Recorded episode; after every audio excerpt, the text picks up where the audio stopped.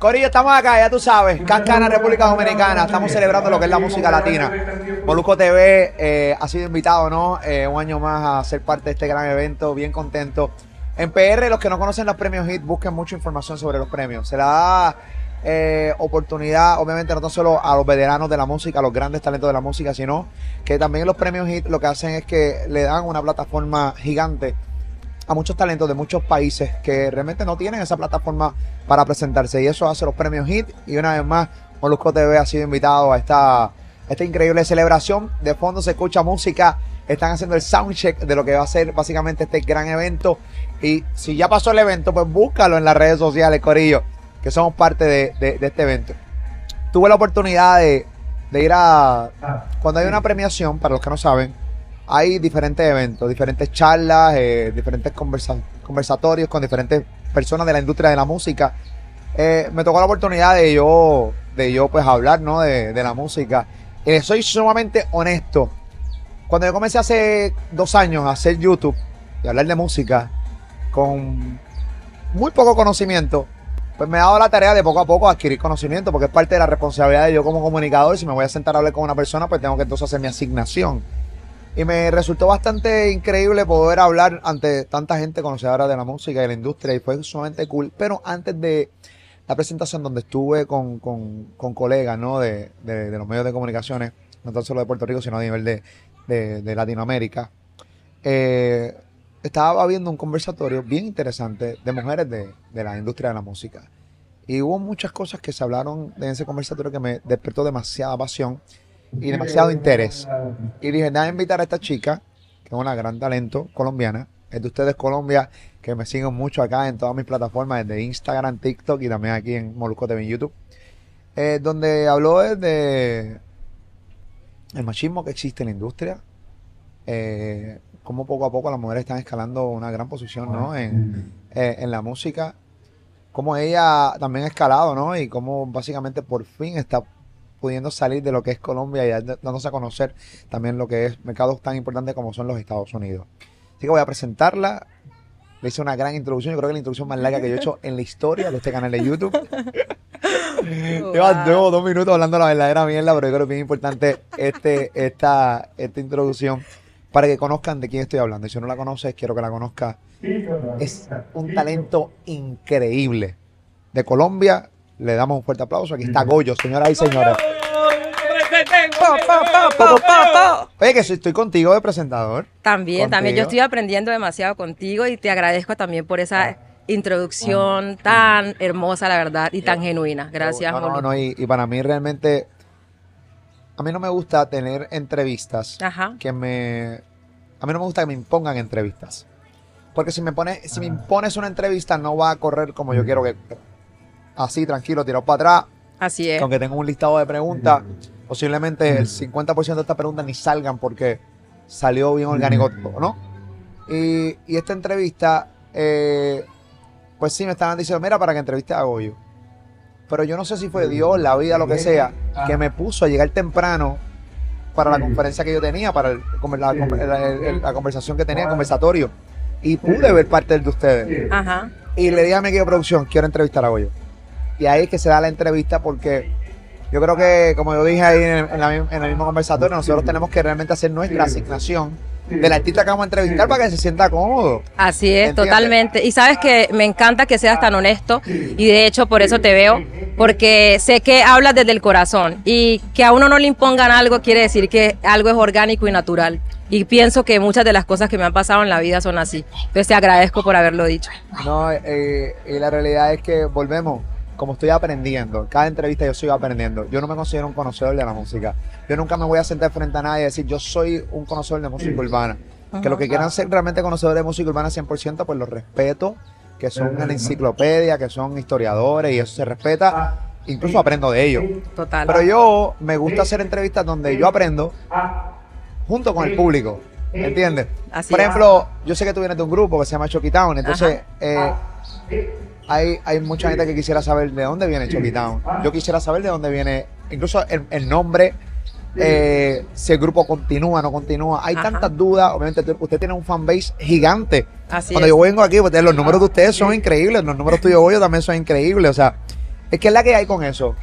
Bueno, la que hay es que hay que hacer música y, y yo soy una mujer que me pongo para lo creativo, me encanta trabajar en el estudio y pienso que, que cada canción es una oportunidad. Y si yo tuve la oportunidad de crecer con un grupo como Chokip Town, que viene del Chocó, del norte de Colombia, del Pacífico colombiano, de África, dentro de Colombia, donde está el plátano en Colombia, eh, para mí es un honor poder representar y hablar de mi tierra. Y obviamente decirle, se llama Chokip Town a la gente que pregunta porque es un homenaje al Chocó, de donde nosotros venimos. ¿Un homenaje a quién? Al Chocó. Al Chocó. El Chocó es como, como, es un departamento en Colombia que es África dentro de Colombia. Ah. La mayoría de la gente es afro, es ¿De dónde tú eres? de donde yo soy. Porque vi tu documental de HBO, Ajá. eh, de, tu, de la producción que sacaste en Letra de Oro, Ajá. eh, que básicamente hablas, de tu- hablas mucho de tu pueblo y de, de la música que, que tú escuchabas de muy niña Ajá. y que te ayudó a crecer y que Ajá. te hizo amar la música y hoy básicamente vivir de eso. Así es. Es que el Chocó es mágico. Del Chocó viene Jairo Varela de Grupo Nietzsche y ahí estamos hablando de la salsa de Colombia, viene Alexis Lozano de Guayacán y crecer como con esa inspiración también es, es bien bacano porque es como que decir si ellos pudieron hacer algo en la música, yo también, pero yo me enamoré del rap definitivamente. Fui a Buenaventura en el puerto de Colombia que es donde también hay gran parte de gente afro en Colombia y me enamoré del hip hop cuando era chiquita. ¿Qué te hizo enamorarte del hip hop? La verdad, muchos artistas que con curiosidad empezaba como a ver que lucían como yo. Y en, en, pues en Colombia yo no veía casi series donde salieran mujeres como yo ni personas como mi papá, sino diferentes. Entonces como que me hicieron como que acercarme mucho a ese mundo y crecer básicamente con maestros como Lauryn Hill, eh, maestros como Notorious, Tupac, todo este cuento, pero obviamente también con muchos boricuas. Y por eso también estoy aquí, porque amo esa cultura y así conocí a Teco Calderón, a Eddie D, Buddha Family, que es como que lo primero que yo encuentro para ver cómo era el, el sonido latino, ¿sí me Family. entendés? Buddha Family. ¡Wow! Buddha Family. Qué increíble. Sé, sé- sé el, el éxito de Buda Family, que paz Ujú. descanse Buda.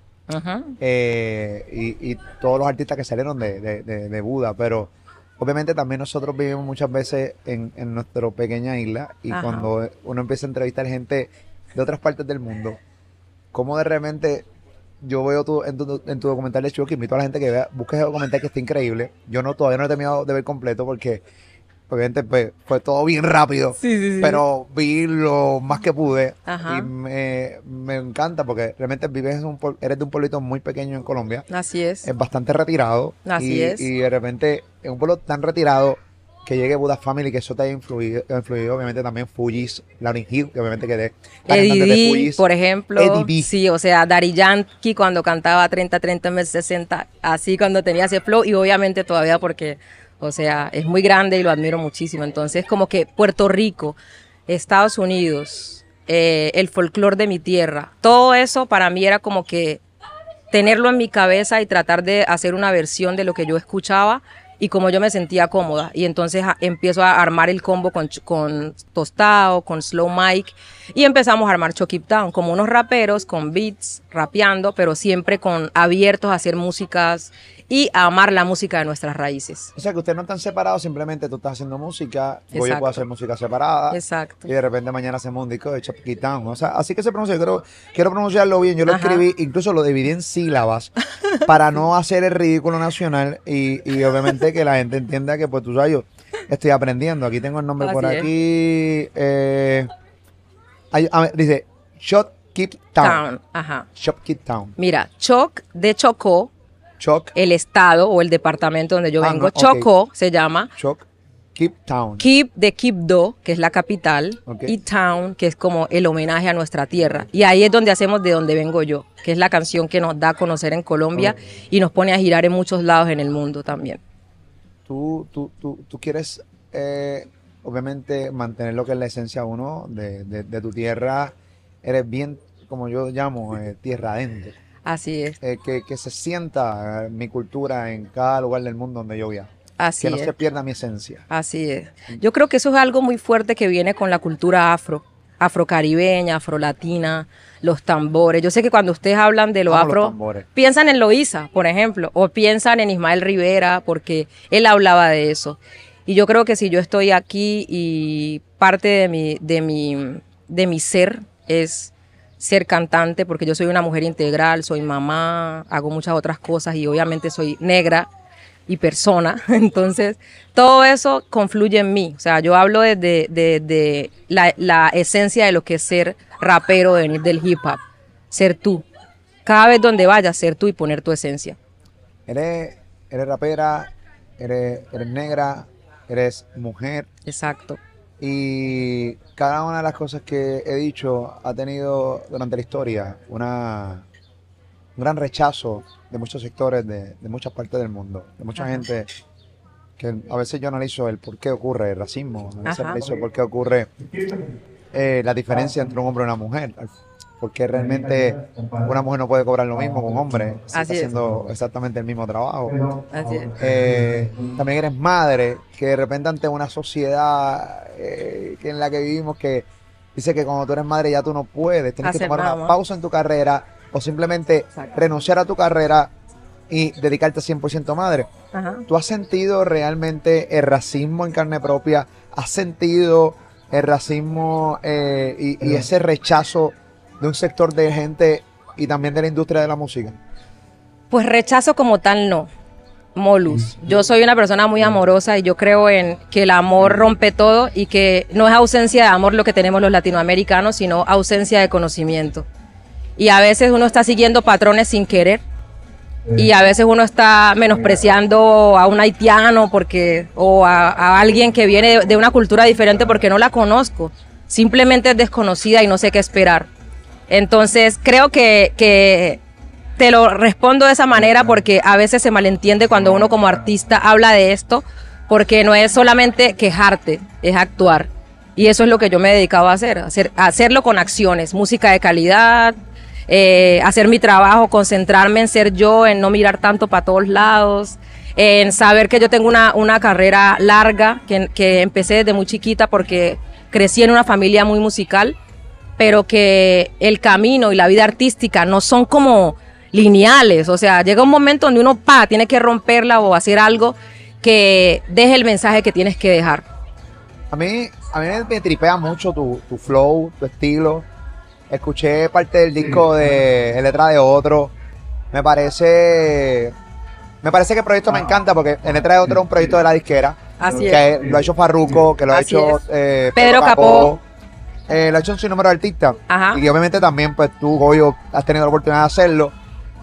Y que realmente es un proyecto bien, bien complicado para el artista porque vas a coger una canción que fue bien exitosa y la vas a cambiar. Total. Es un riesgo grande, pero es un riesgo gigante. Es un riesgo porque, por ejemplo, en el caso de, de Pedro Capoco, hay una canción de Jerry, Jerry Rivera, que es una canción de mis canciones favoritas de Jerry Rivera, Ajá. y la hizo distinta. Y yo, ¡oh, no! ¡Oh! Sí, sí, sí, Para sí, mí, sí, para- sí. para- no me masacre el canción. Pero, Sí. eh, y eso puede ocurrir.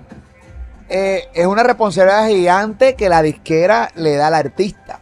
Y HBO al mismo HBO. tiempo. Eso es Que no HBO es cáscara de mierda. para es nada. HBO. O sea, Entiende que es una que, que estamos hablando HBO, la disquera, o sea, el, el mega documental que arranca tú abriendo los ojos, que me encantó el intro. sí. Este y es una responsabilidad porque con tus productores. O sea, ¿qué vamos a hacer? Por ejemplo, tú hiciste una canción de Celia Cruz con Tito Puente.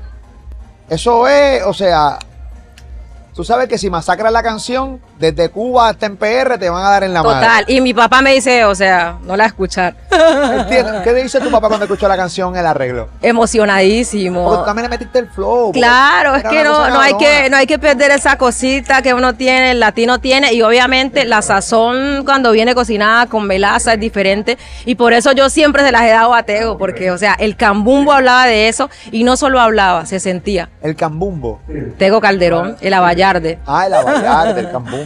El Tengo un cambumbo. problema, no te estoy escuchando bien y para la gente que piensa, ustedes están escuchando excelente la entrevista. En el caso mío, yo no tengo Ajá. audífonos y lo que tengo es un soundcheck eh, en la parte de atrás de Carlos Vive, que por cierto le van a estar haciendo un homenaje dentro de los premios HIT.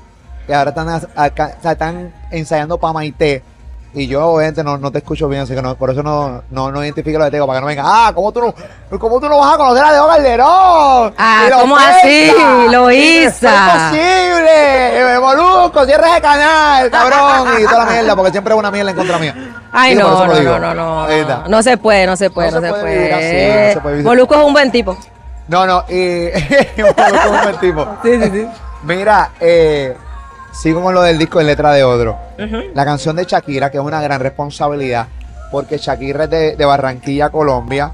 Volvemos a lo mismo. El Shakira es un ícono de la música. Yo creo que es la, la artista femenina más exitosa de la historia de la música latina. Latina. Sí, es verdad, es verdad. Digan lo que digan, debatan lo que quieran debatir, Piensen lo que piensen. piensen lo que ustedes quieran pensar, te guste o no. Exacto. Shakira es la estrella femenina más grande de la música latina. Así es. desde los inicios de su carrera hasta el sol de hoy. Sigue vigente, sigue pegando éxitos, sigue colaborando con grandes cantantes de hoy. Así que no hay mucho de qué hablar. Sí hay cantantes buenas ahora mismo que están partiendo en la Muchísimo, fucking madre. muchísimo. Y esperamos en Dios que tarde o temprano esa chica de hoy se convierta en la más exitosa de la música latina. Que eso, que para, para eso es donde quieren ir todo el mundo. Total. Este, o sea, que tú también haces un arreglo de, de una de las canciones de Shakira en este disco, que es otra gran responsabilidad para ti como colombiana. Ajá, mira, Shakira para nosotros, los colombianos, es un ícono gigante y para mí eh, es un artista que con la- yo me trasnochaba viendo su historia porque yo decía, ¿cómo alguien que viene de Barranquilla va a hacer esto tan gigante? Y Antología fue la primera canción que me puso a llorar. O sea, yo me enamoré y yo escuchaba esa canción y yo a lloraba, veces, o extraño, a sea, veces extraño la Shakira de antes. total. La de moscas en la casa. Total. antología. Ella está ahí, ella está ahí. ¿Sabes que yo... ah, Si te yo- vas, si te vas. si no vuelve, ta, ta, na, ta, tari. Pedazos de cuero no vuelvan nunca, Nunca más, no vuelvas Porque nunca. sí, el mundo no será igual si te. Ah, bueno, eso es.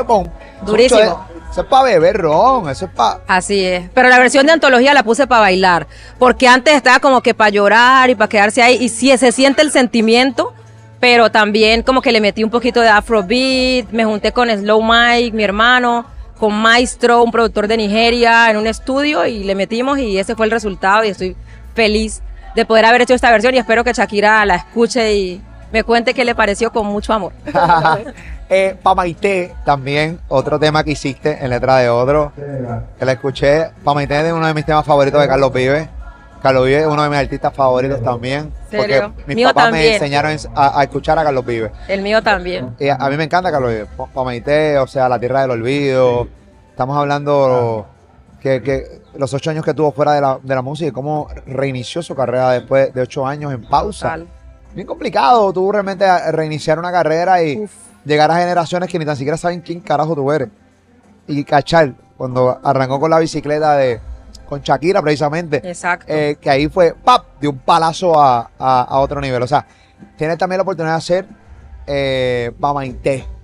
Eso es otro riesgo más, porque es un tema ícono, no tan solo de Colombia, sino del mundo. O sea, esta canción rompió y todavía a la hora que tú la pones en cualquier lugar y la gente la baila. Yo soy muy sentimental, Molus, y yo conozco a Charlie desde hace un tiempo y somos muy buenos amigos. Y conocer su corazón y el legado que, él- que él ha hecho y lo que dice y cómo es un ícono de Colombia tan positivo, me hizo hacer esta canción que está sonando ahí. Sonando Pareciera que fuera parte del programa, pero no, cuando las cosas son verdad, mire. No sé Así si la gente la pasa. está escuchando, porque obviamente los micrófonos están ahora mismo vamos a ver. modulados para que la música no se Ey, meta, para que no me ey, bloqueen la ey, entrevista, ey. porque tú sabes cómo es los derechos de autor. Pero Ah. estamos escuchando Pamaité de fondo, que es la Ah. canción a la que tú le hiciste el arreglo. Que me parece genial el arreglo. A mí me gusta tu flow, en serio. Gracias, gracias. Yo no, yo tengo que ser honesto contigo, yo no, no, no te había escuchado mucho.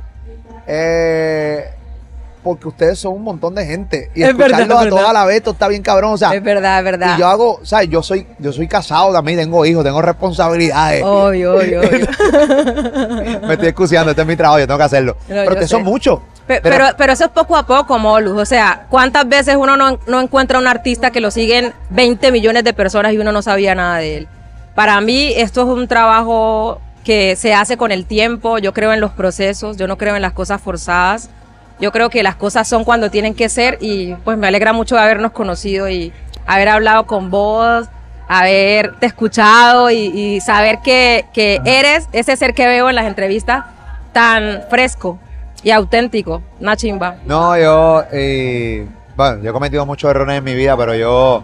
Todos. Ahora, bueno, todos hemos cometido errores, pero estoy hablando específicamente de los medios de comunicación en mi país. Ahora que tengo la oportunidad de viajar e- el mundo eh, con mi contenido y hacer contenido con mucha gente que no son de necesariamente de Puerto Rico eh, y que pues, puedan escucharme mi vivencia y tener la oportunidad de coger un micrófono en un lugar donde hay gente en prensa de México, Colombia, eh, Estados Unidos, De eh, lados. PR, RD. Y yo "Eh, rayos", que todos quieran de repente. A mí me sorprende muchísimo en, en lo que habla, en, en el conversatorio que tuve, que todo el mundo quería hacerme preguntas a mí. Y yo decía, pero ¿por qué a mí? Si aquí hay más gente. O sea, me- Ajá, a- ajá. todos los días me sorprendo más de cómo el, el canal escala y cómo, cómo la gente, pues, Te de cierta manera te coge un cariño y, Sí. y- y disfruta el contenido pues que uno hace. La estás rompiendo, Molus, como dicen en Colombia. O sea, eso ya uno no tiene que hablar tanto porque, o sea, hablar tanto no aguanta. Hay que hacer y tú lo estás haciendo. Y la verdad, para mí es un honor estar aquí, eh, mostrarle a la gente de Puerto Rico algo de lo que es la carrera de Goyo, contarle más sobre Chucky Town e invitarlos a que se vuelvan parte de la manada de la Pantera. La pantera, me encantan las fotos también cuando hablan de la pantera. Yo creo que está bien definida, yo creo que tu concepto está bien definido. Yo creo que es dejarlo que fluya y que poco a poco más, sea, el fanbase va a seguir creciendo. Porque va a pasar como yo. eh, te escuché hablar y dije, uh, me interesa. Y empecé a escuchar tu música y dije, "Ah, rayos, rapea. Anda, para el carajo canta, tiene vibrato. Espérate, ¿qué carajo es esto? Esto tiene de todo. Ay, O sea, no es, una, no es como una artista de esta que de estudio, que la, tú la pones ahí eh, en vivo y te dices, ¿qué mierda es esta? No, no, no, no, no. Aquí hay talento de verdad, ¿entiendes? O sea, Muchas gracias. tú- no, ta- o sea, talento full. Y también tienes imagen, tienes presencia y que la combi completa es bien difícil tenerla también. Ah, bueno, la combi completa. ¡Ey! eh, eso no lo puedo decir. Pero te agradezco y te digo que todo eso es un trabajo, Molus. Yo creo que la bendición de Dios, eh, admirar a la gente, aprender de los demás y seguir en tu proceso sin andar mirando para todos lados. Y espero pues seguir continuando aportando algo aquí y haciendo lo que Dios me trajo a hacer. Instruyeme, ¿cómo, cómo arranca el, el movimiento urbano en Colombia? Bueno, el movimiento urbano en Colombia tiene como varias etapas. Eh, hay, hay artistas que vienen de Buenaventura, de la costa del Pacífico, hay artistas que vienen desde Cali. El hip hop en Cali fue súper fuerte.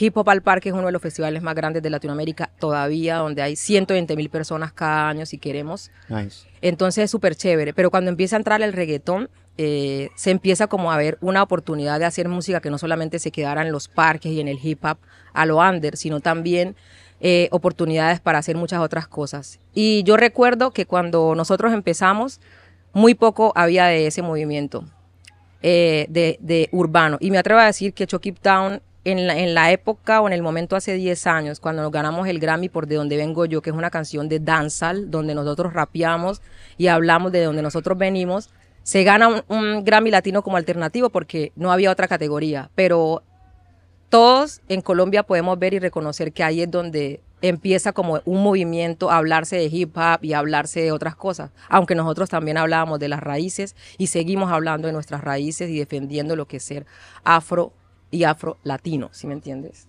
Brutal, brutal. El movimiento en Colombia hoy eh, pues sigue creciendo. Todo el mundo sabe ya que los artistas que están pasando en Colombia. Yo Total. tuve la oportunidad de entre, bueno, he entrevistado a muchísimos de ustedes, eh, de- desde los grandes Maluma, Balvin, Ajá. Karol G, que me parece increíble lo que está pasando en su carrera. Durísimo. Este, me parece que es la, bueno, ahora mismo yo creo que es el, una de las top ahora mismo, eh, lo que está pasando con Carol y que ayuda mucho a mujeres Abrir como tú a seguir puertas. abrir puertas. Sí, Eh, hay muchos mercados que, se- que, pues, seguramente pues todavía ustedes no han llegado. Así es. La verdad, eh, Carol para mí es una, un ejemplo de posicionarte y de poner un punto en lo urbano, ¿sí? Como debe ser. Me parece que ha hecho un trabajo espectacular y además que yo que la conozco o que he visto su trabajo desde que empezó, eh, como que me parece súper importante y además decir que es colombiana, que es latina. Y es eso, ¿no? Que cada, cada artista pueda contar su historia y romperla, o sea, hacer cosas inimaginables que al final cuentan para Latinoamérica. No cuenta para solo un país o para alguien, sino para un movimiento en general. Has mencionado mucho a Teo Calderón durante todas las conversaciones que hemos tenido. Eh, Chopkey Town básicamente es el único, o sea, el único grupo que ha, o sea, ha colaborado con Teo Calderón. Ajá. Eh, en, en letra de otro Goyo, o sea, tú tienes una canción de Teo Calderón que cuando escuché la, la guitarra de pam, pana, pam, Pam, pam, pam, pam. Otra responsabilidad más porque eso es un palazo de Teo Calderón. Palazo. Un palazo. Eso es otra responsabilidad más. Eh, ¿Por qué Tego Calderón, no Don Omar, no Dari Yankee? O sea, ¿por qué Tego? ¿Cuál es la influencia que existe de parte de Tego Calderón que hoy día ya siendo un veterano, este, sigue parece que influenciando a mucha, a mucha, a muchos artistas? Total. Bueno, Tego fue como el artista urbano que dijo en sus letras lo que la mayoría de afrolatinos en Latinoamérica queríamos escuchar y además su sazón, su flow. Yo creo que el movimiento urbano reconoce a Tego como un pilar de la música urbana y además nadie es como él. O sea, no hay otro artista que, que se repita, no hay otro artista que sea tan auténtico como él y que además tenga un palabreo como ese, que para entenderlo hay que, hay que tener una enciclopedia e ir más allá. Y además, ¿sabes qué, Molus? Él es como un hermano para mí. He tenido la oportunidad de, de estar en su casa, con su mamá, con su familia, Hemos tenido la oportunidad de recibir llamadas de él en Colombia en muchas ocasiones. Aquí estoy, los apoyo. De hecho, cuando colaboramos fue porque nos vio en televisión ganándonos el primer Grammy y no sabía de nosotros. Y sus hijos y su familia se emocionaron tanto que él dijo, puñeta, como dice él, puñeta, tengo que llamar a esta gente, esta es mi familia, esta es mi gente. Entonces, para mí es un honor poder como que haber sido el único grupo de Colombia que haya colaborado con él, no por ser lo único, sino por tener a una leyenda de la música urbana en una canción y además tenerlo de amigo y de familia. Yo lo amo. Lo, lo mínimo que yo podía hacer era no rapear su misma letra, porque yo no me voy a meter en el problema. No, pero dije, ¿qué? Voy a hacerla bien cabrón para que el que la escuche se, se, acuerde de mí. O sea, que tú me quieres decir a mí que Teo Calderón no, no te conocía cuando ganaron el Grammy los vio por sus hijos. Exacto. Tengo que llamarlo. ¿Y cómo se, y cómo se comunica contigo y con ustedes? Él, nos llama con su esposa y empezamos a hablar con, con su ex esposa, perdón. Y, Qué bueno Clara. Exacto, que la quiero mucho y le mando muchos saludos.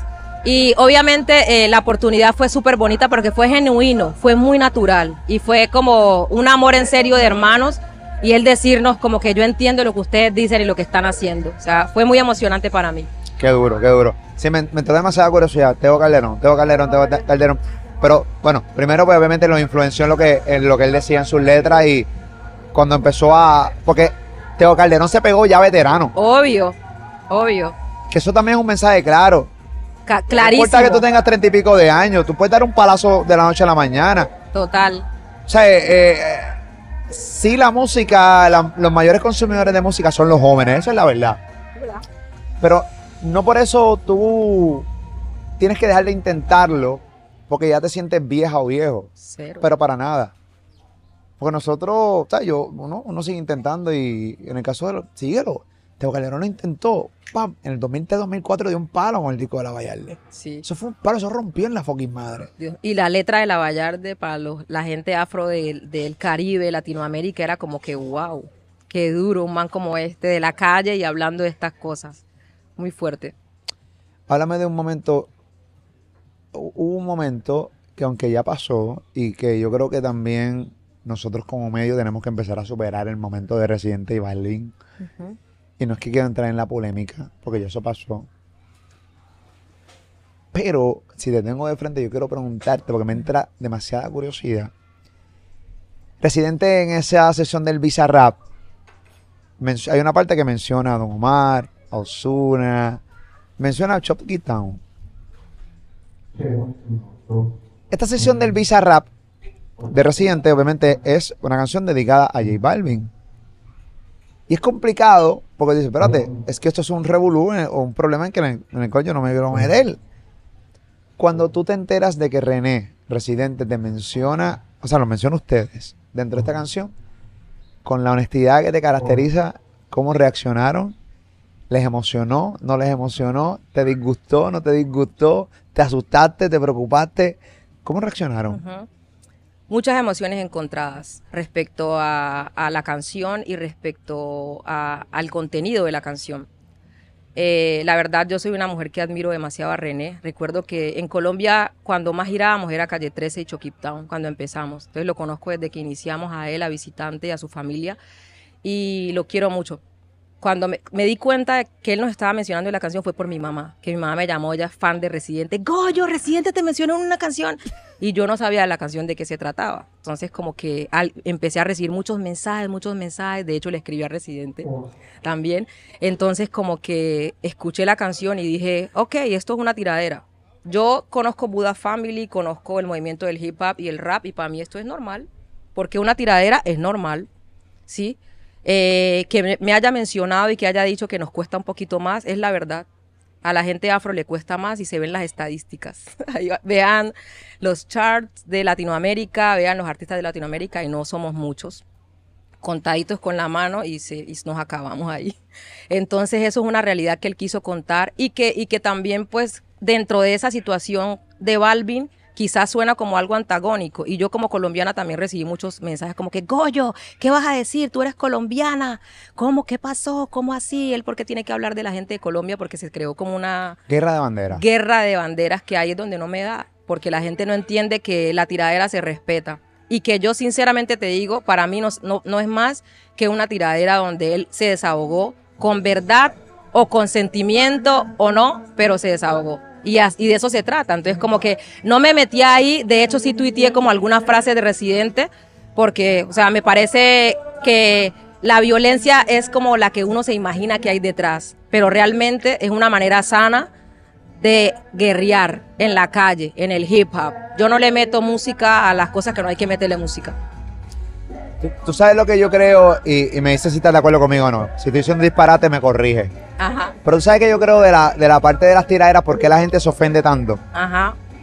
Y en el caso específicamente de la tiradera de, de Balvin, y yo, y yo públicamente digo, ya yo he tenido conversaciones con Balvin después de la tiradera y mantenemos una gran comunicación. A mí me parece que Balvin es un buen tipo y soy bien pana de René. Y, pero nada, o sea, eso es asunto de ellos. Yo soy pana de René full y yo, pues, y soy puertorriqueño y toda la cosa, pero si un puertorriqueño hace algo mal, yo soy el primero que lo voy a, a señalar. A mí sin cojones me tiene. Total, Y eso lo dejo bien claro. Total. Pero yo lo que creo es que como realmente era, una tiradera de dos artistas mainstream, o sea, que los conocen la gente de la cultura, pero gente que no necesariamente conoce de la cultura en la música urbana, también los consumen. Y esos son la gente que realmente no entendió y se ofendió. Exacto. No entienden que dentro de la cultura de la música urbana está el departamento de tiraderas. Total. Y el que se mete ahí tiene que saber salirse. Hay un departamento de tiraera Ah. que tú tienes que conocer que existe y si te molesta, Llamen al Polacan para que tire. Llámate a Polaco, llámate, llámate a Tempo, A llámate al Tempo. Lápiz Consciente de República Dominicana, llámate a Arcángel, llámate a Coscuyuela, llámate a Residente, llámate a un montón de gente Estamos que, no- eh, que, que se me están quedando, que seguramente son durísimos tirando de otros países, que son una fucking bestia. Pero en el departamento de tiradera tienes que empezar a conocerlo para que no te puedas ofender. Es verdad. ¿Entiendes? Es verdad. Y también estoy de acuerdo que no todos los artistas pueden tirar. No. ¿Entiendes? Llámate a Vico sí. Ah, ah, con Vico sí nadie se mete, por favor. Él es el rey, o sea. ¿Entiendes? Bueno, eh, Vicosillo, eh, de cierta manera, es como el, este pana del Sí. género urbano intocable. Intocable. Nadie nunca lo va a tocar. No. Es intocable, se ganó respeto por su trayectoria, por lo que mucho que tuvo que joderse, so- básicamente solo batallando. Abrió la, o sea, yo escuchaba bomba para fincar a los 11 años y bailaba en el Chocó al lado del río. ¿Sí me entiendes? No habían carros, casi. Yo me, me bañaba en el río antes de irme a estudiar. Y si se inundaba el río, se montaba. Nos tocaba limpiar la silla y montarnos a estudiar y escuchábamos bomba Para para, yo te- claro que sí. ¿Sí me? Óigame usted, eche para acá. Fíjate, mamita, que te llaman el dulce. dulce, ¿Sí, sexy, sí me entendés? Otra cosa. Sí, Esa es la historia. Que son una de las cosas.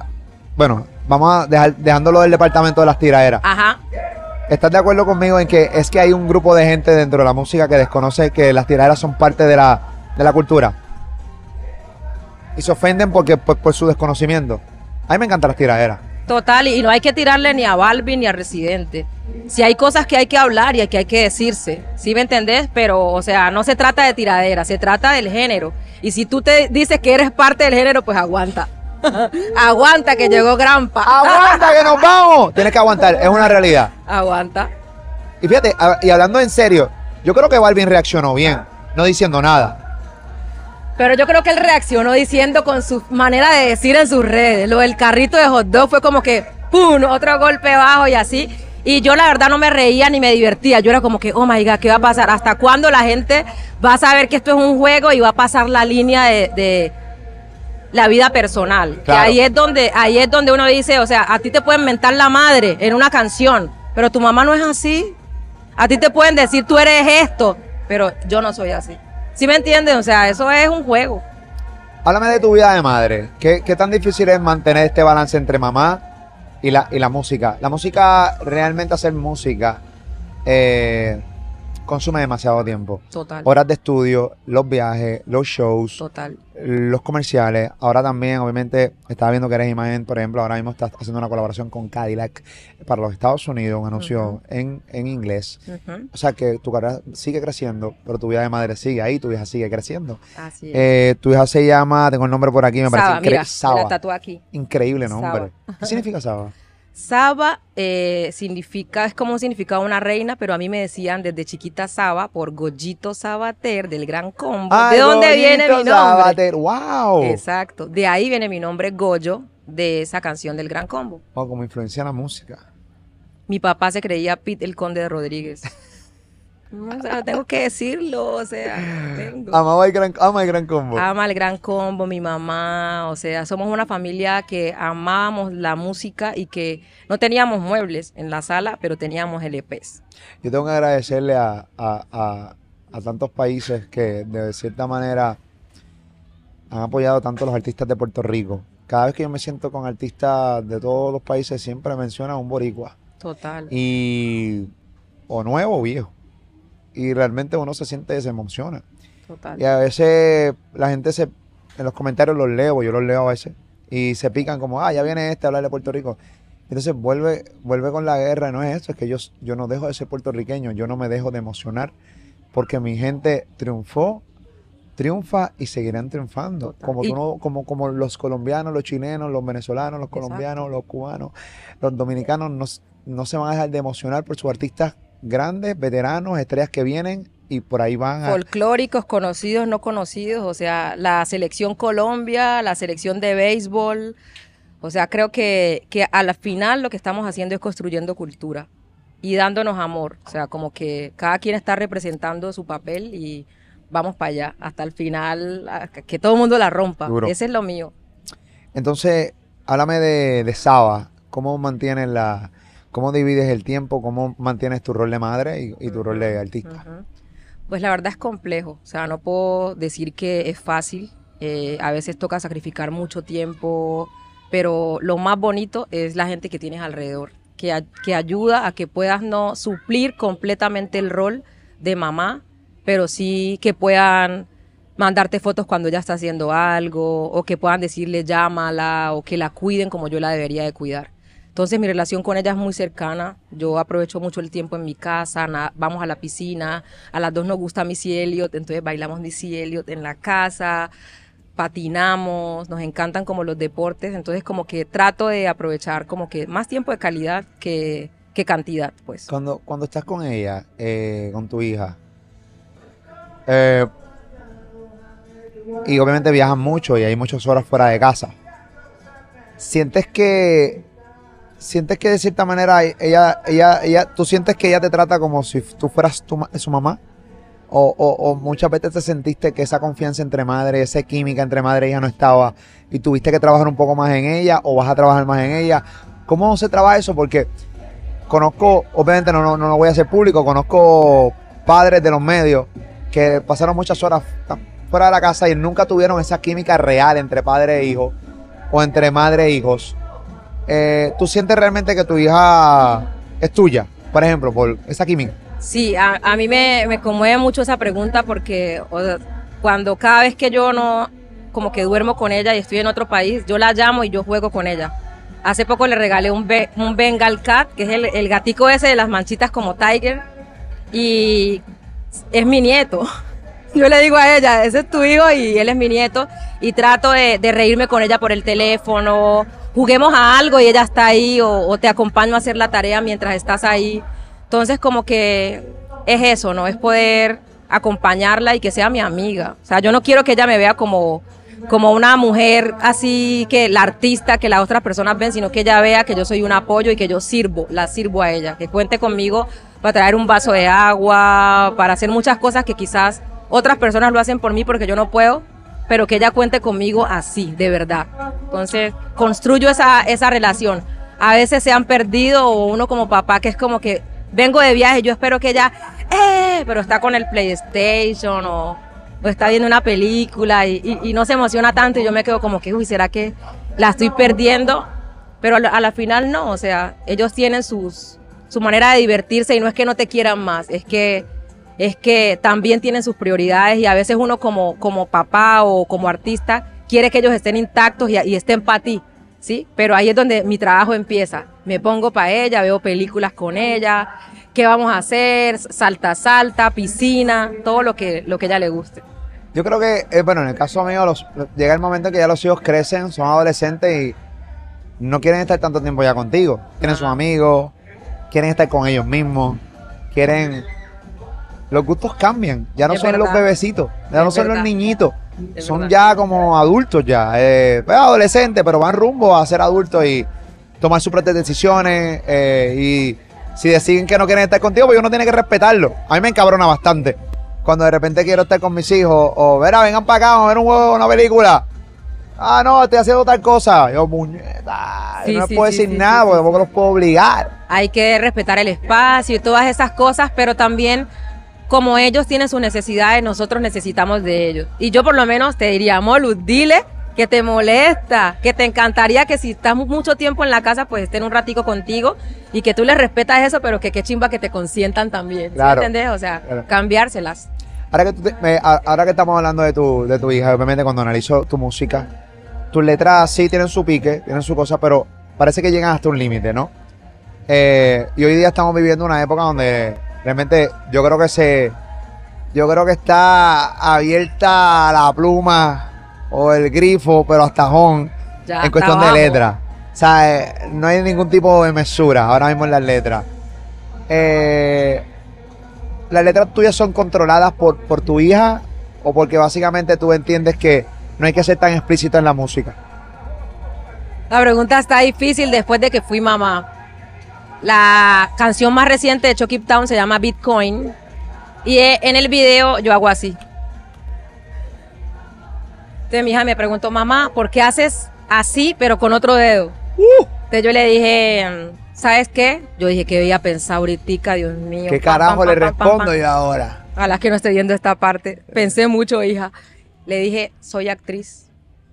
Yo estoy actuando, estoy haciendo un personaje de una mujer que está mandando para el carajo a un hombre que no le está sirviendo. Y pues esto es una manera de decirle que no. Fuck. Y ella me dijo, ok, mamá, ya entendí. No, y tú le decías, y cuando tú crezcas, mami, alguien te joda tu vida. Fuck. Solo donde Molusco puedo hacer esto. ¿Sabes que esto me, emociona? ¿Qué edad tiene? ¿Qué edad tiene? Ella, nueve. Nueve añitos, ¿no? Una bebé todavía. Ya está chulísima. Está Eh, como en la preadolescencia, se pinta, Sí. mamá me gusta el color azul, las trenzas como tú, No, y se pone mi ropa, mis tacones, cha, cha, cha, que yo no uso Seguramente yo orgulloso tacones. de mami, la, tú la influencia seguramente. Que Total. eso es una de las cosas que a nosotros nos ayuda. Total. Porque como estamos en los medios de comunicaciones, de cierta manera hay una influencia en nuestros hijos. Exacto. Y hay una admiración. Y cuando tú tienes una admiración, cuando tu hijo te admira, tú tienes tanto que ganar con él porque realmente él te va a hacer muchas veces, te va a hacer, tanta, te va a hacer caso en lo que tú le digas. Total. No siempre, Obviamente. no siempre, Obviamente. pero, pero sí, en la gran mayoría, vente, vamos para acá, vámonos para acá. Eh, eh, escúchame, puñeta, vamos a ir, vamos arriba. Y eso funciona bastante. No sé si Así contigo es. está funcionando. Sí, sí, es verdad, la, la- la verdad es algo que, que uno puede, uno, uno puede echarle mano a, a muchos recursos cuando uno es mamá, pero una de las cosas más bonitas es, es ser muy real con, con los hijos. Y obviamente cuando se trata de límites eh, hay que saber llegar a los límites porque no solamente porque porque ay no es que ellos no pueden escuchar o porque yo tengo que educarlos es porque la verdad hay muchas cosas que no les sirven a, a- a muchos niños que, que no lo descubran a- en, en edades donde no tienen que descubrirlo. Exacto. O sea, yo me acuerdo cuando yo creía en Papá Noel y creía que el niño Dios después me traía el regalito y, Sí. y esas cosas, pues hay inocencias que hay que dejar guardadas y que todo tiene un proceso en la Yo vida. sufrí mucho cuando me enteré. Ay, Sufrí, Dios todavía lo sufro. Mi hija que no vea eso porque ella cree en, sí, sí. Papá Noel y todo eso. Todavía, todavía. Mira, después que me enteré, los regalos se convirtieron en unas mierdas. Ay, Dios Porque mío. cuando tú te enteras de quién es Santa Claus, tú dices, eh, y ahí tus papás dicen, ah, ¿tú ya tú sabes quién es Santa Claus? Toma esta mierda de regalo. Una porquería de regalo. Wow. Que mal agradecido, ¿verdad? Hay gente que, que nunca recibió un regalo en su vida. Una porquería, a mí me dieron un chipote chillón, ¿te acordás el de ¿El de Chapulín Yo Colorado? Una mujer para qué quiere un chipote chillón, para que le dé a alguien o qué es lo que quieren conmigo, o sea, no. ¿Qué mierda es esa? Un tipo de chillón. Yo creo que se confundió bien cabrón de regalo, pero No. nada. Pero en el caso de las letras, tú sabes que si un hombre hace una letra bien fuerte, Ajá. pues básicamente pues le hacen coro. Sí, hay gente que realmente los va a señalar y eso, pero cuando una mujer hace una letra fuerte, como que la señalan más. ¿Cómo tú ves, cómo tú ves eh, el hecho de, de este machismo que hay dentro del género? Que todavía existe, ¿no? Ajá, Eh, ajá. eh, hablaste en, la- en el conversatorio que, que el machismo básicamente es global. Total, o sea, esa es una manera de vivir y que nosotros debemos hacer cosas para que muchas cosas cambien y que de hecho están pasando muchas cosas en la industria, lo que hablabas de todas las artistas urbanas que están haciendo su trabajo y que ya tienen una puerta abierta, ¿sí me entendés? Pero básicamente eh, para mí es como, como también mirar la manera en como, en como que somos un reflejo, el reflejo de lo que es la sociedad, Molu. O sea, la sociedad es así, o sea, nosotros estamos bailando acá el reggaetón acá, pero de día no queremos decirle groserías a nuestros, a nuestros hijos. Entonces hay una dualidad que es muy difícil de manejar. De hecho, o sea, recuerdo a mis tíos y a mi familia diciendo eh, a veces palabras que, que son groseras para mucha gente, pero que hacen parte de tu cultura. Entonces ahí hay muchas ambigüedades, pero sí es importante que cuando una mujer hable de su vida privada, de su vida sexual, de frente. Yo, yo soy madura, soy una mujer y puedo hablar de esto, también se le respete. No todas tenemos la misma experiencia y no todas queremos decir lo mismo, ¿sí me entendés? Libertad ante todo. Hubo un reportero que eh, se paró y hizo una pregunta monólogo. Un monólogo. Era un monólogo de preguntas, pero bien interesante. Súper. Un reportero mayor que ve completamente distinto todo esto, todo esto que está pasando en la música urbana. Y, y establece que, que lo que estamos viviendo hoy día es una sociedad y que hay gente que considera que esto no es arte. Cuando tú vas a la definición de arte, realmente arte es arte. O sea, la realidad del caso es que tú, porque a ti no te guste, no significa, o sea, tú que me estás viendo, tú, tú no estableces el arte.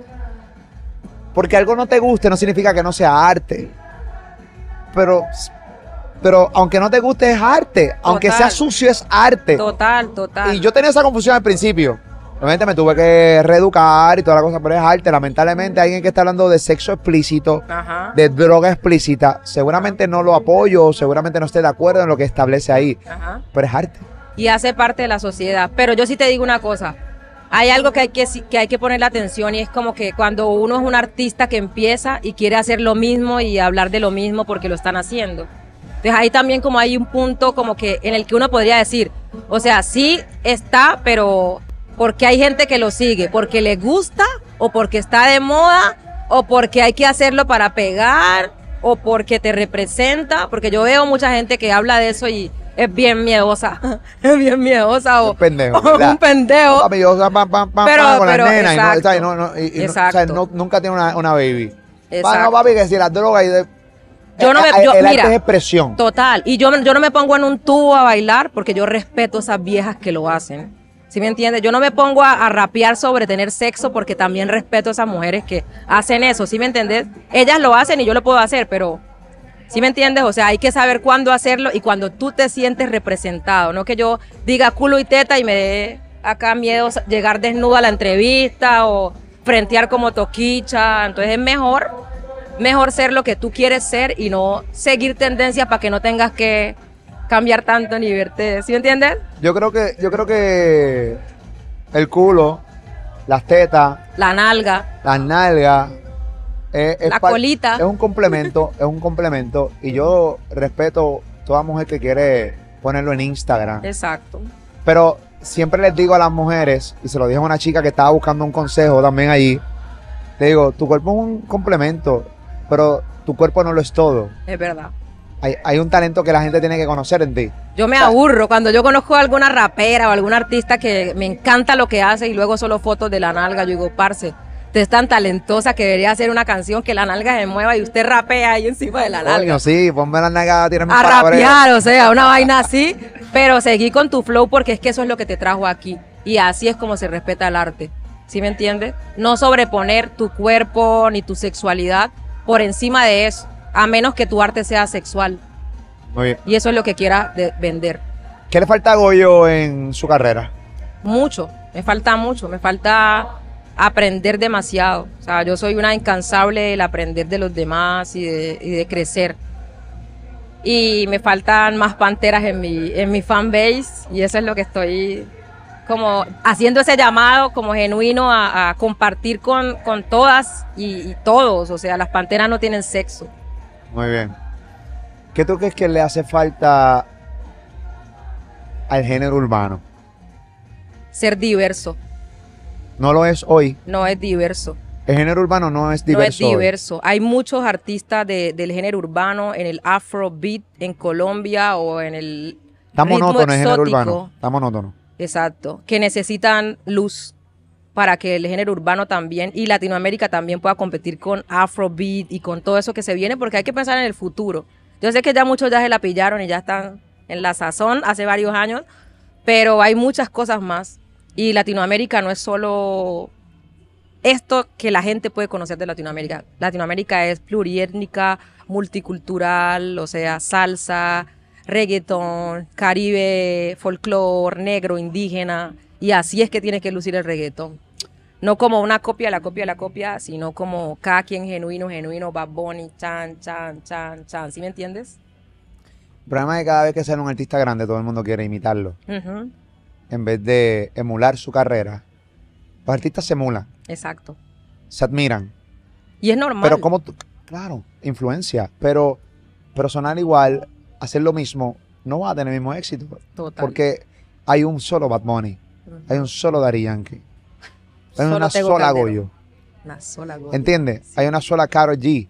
Entonces Total. ahora tú- no pueden venir cuatro mujeres con el pelo rosita o el pelo azul oscuro, O con los dreads. ¿entiendes? Y entonces los dreads, en vez de hacer una canción que se llama Bichota, hace una canción que se Cochota, llama cochota. Cochota o La Chochota.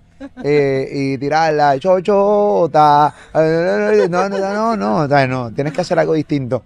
Ajá. Y el problema es que eso también estanca la música.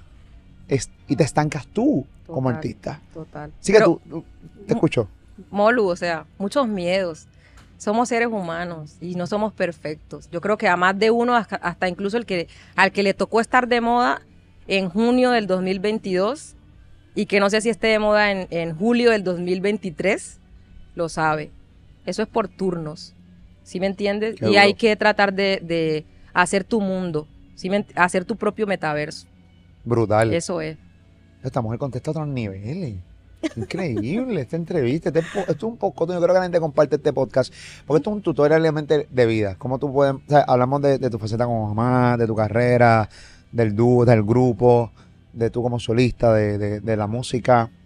Eh, también estuvimos hablando ahorita, antes de empezar a grabar este podcast, que Dari Yankee mencionó a tu hermano dentro de la entrevista que yo le hice hace recientemente, que invito a todo el mundo a ver la entrevista de Dari Yankee. Esta entrevista Durísima. va para los 4 millones ya mismito. Durísimo. Dice, eh, tu hermano se llama Slow Mike. Yo le pregunté a Dari Yankee, porque para mí es bien importante.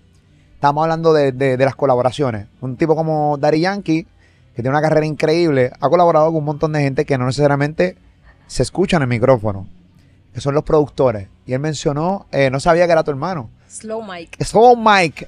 Digo Mike. cabo- colaboró con Dari Yankee para el disco Legendary. Ajá. Que me imagino que para Colombia también eso es chévere. Y demuestra una sola cosa, que las guerras de bandera es una estupidez. Así es. Porque al final del día nosotros podemos colaborar. Estamos ahí. Dari. Yankee está colab- colaborando con tu hermano que es colombiano. Colabora seguramente con, Dímelo Flow, que es de Panamá. con Dímelo Flow que es de Panamá, con los mismos boricuas. Entre, Total. ¿sabes? Así se, dime- Ujú. eh, Dímelo Flow es el mejor ejemplo. Ese pana colabora con todos los boricuas, Así es. eh, con colombianos, eh, el mismo este Mafio, Lo es amo. mi pana. Mi Este, hermano. Sí, colabora con dominicanos, con Ajá. boricuas, Colombiano. con cubanos. Hay, hay un mon- es- así es. Y el público tiene que entender que si el género está colaborando y fusionando, que el público también funcione. Que Total. estemos en un par y que nos abracemos con un chileno, con un dominicano y que disfrutemos al chileno rompiendo la fucking tarima. Total. Que disfrutemos el dominicano rompiendo la fucking tarima, el colombiano. Ya al final del día música es música. O sea, y, y, y, y que sí, te sientas orgulloso de tu bandera.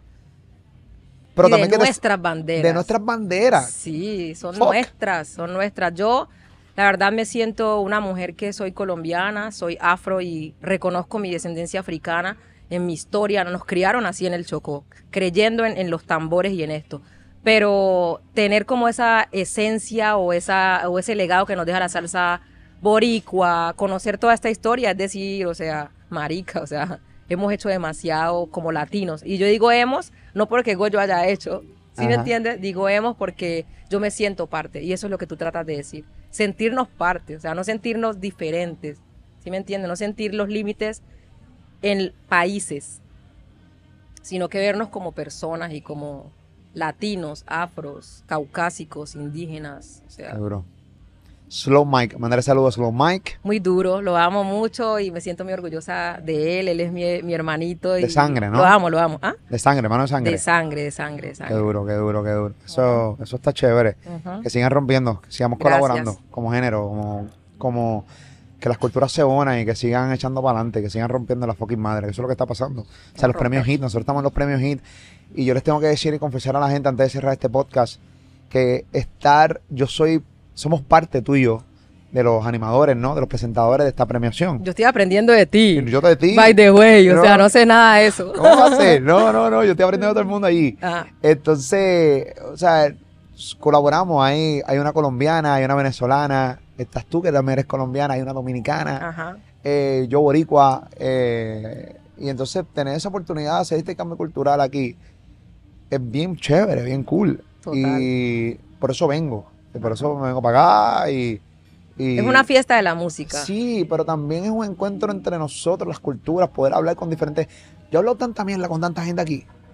Madre, la mierda que he hablado también en, en la Mierda. entrevista. O sea, yo hablo, eh, es un decir, como yo Yo digo yo PR, yo hablar bien. A mucha mierda tú hablas, Una chimba, una chimba, me ay, Una de encanta. mierda, pero hablamos mierda cool, o sea, y poder tener la oportunidad de, de hablar con una persona que tiene un acento distinto al mío y que ve la vida distinta a la mía porque su crianza fue distinta. Y además una colombiana que habla distinto, o sea, la gente está acostumbrada Sí, tú a hablas bien distinto, tú no hablas como Karol G, por ejemplo. como paisa porque somos de otra región, Y. Colombia es gigante. Es gigante, La gente piensa que Colombia es un puntito, Colombia es gigante. gigantesca. Es gigantesco. Es un país que dentro de Colombia hay muchas culturas. Nice, muy bien. Te deseo lo mejor en tu carrera. Gran conversación que tuve Gracias. contigo, espero que la hayas disfrutado. Total, muchas gracias, Molu. Sigue rompiendo en la madre, esa es la que hay. Quiero que la aplaudan. Goyo, señores. Una lucha entre soundcheck y entrevista. Calor. Calor. Concentración. Y no, y ver estos cabrones que están detrás de nosotros en una piscina, bebiendo cerveza, y nosotros aquí chapoteando. Y un niñito acá tirando la vaina acá. Yo he venido aquí. En dos preguntas me perdí. En ¿Te diste cuenta? Que Sí. volviste y retomaste. Yo Sí. era como que no escuché lo que me dijo. ¿Y cómo le digo que no escuché? Yo, yo después que rebajé Ajá. he adquirido mejor retentiva. Ajá. Y me doy cuenta cuando se pierde la persona Me y digo, perdí, ajá. y le di para atrás. Sí. Y te la acomodé. Lucimos bien. Ajá, lo dije, no, este hubiera- la cogió, Coño, lo no, hubieras no, dicho no. ahorita cuando todo se corte. Maldita sea la madre. Sí, ay, no, no, no, yo era como que, que como, pero bueno, ahí yo ya. La pegante, es la que hay. Nosotros seguimos aquí en RD Capcana, República Dominicana, Premio Hit. Una vez más, gracias a, la producción de Anita. Mi amor, gracias por traerme para acá. Lo disfruto muchísimo. Compartir con tanta gente, tantos artistas y poder llevar este contenido a través de Molusco TV, a través de la Mega en PR, El Sol en Orlando, eh, Florida Central y también El Sol en Tampa. Gracias, gracias, gracias por ser, hacernos parte de esta, de esta fiesta de, de la música latina. Yo sigo acá eh, desde Capcana, República Dominicana, llevándote contenido. Esto es Molusco TV.